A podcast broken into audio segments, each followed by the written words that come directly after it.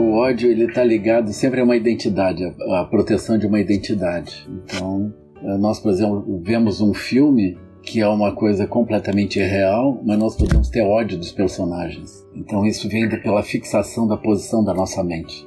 E por isso mesmo nós podemos nos libertar do ódio. Porque o ódio é uma posição, é uma construção da nossa mente. Uh, ele é um dos três animais da roda da vida. Ele é uma decorrência do foco na nossa própria identidade. Então, quando nós estamos defendendo a nossa identidade frente a alguma ameaça, nós elegemos o inimigo, nós temos ódio e aquilo, esse ódio significa que nós temos um medo mortal desse inimigo. O ódio está ligado ao medo. Então nós lutamos contra algo que efetivamente nos ameaça.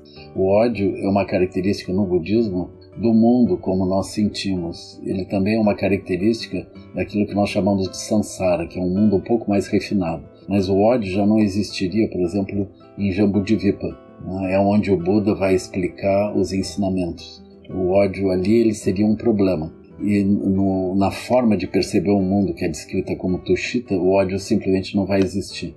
O Tushita é o mundo dos Bodhisattvas. Então esses vários mundos, essas várias expressões de mundo, elas se mesclam e existem no meio de nós. Então, aos seres, por exemplo, como os monges tibetanos, muitos deles foram torturados, eles não geraram ódio. Eles rezavam para não se tornar igual aos torturadores, porque uh, gerar ódio significa que ele ficaria igual ao torturador que tinha ódio por eles.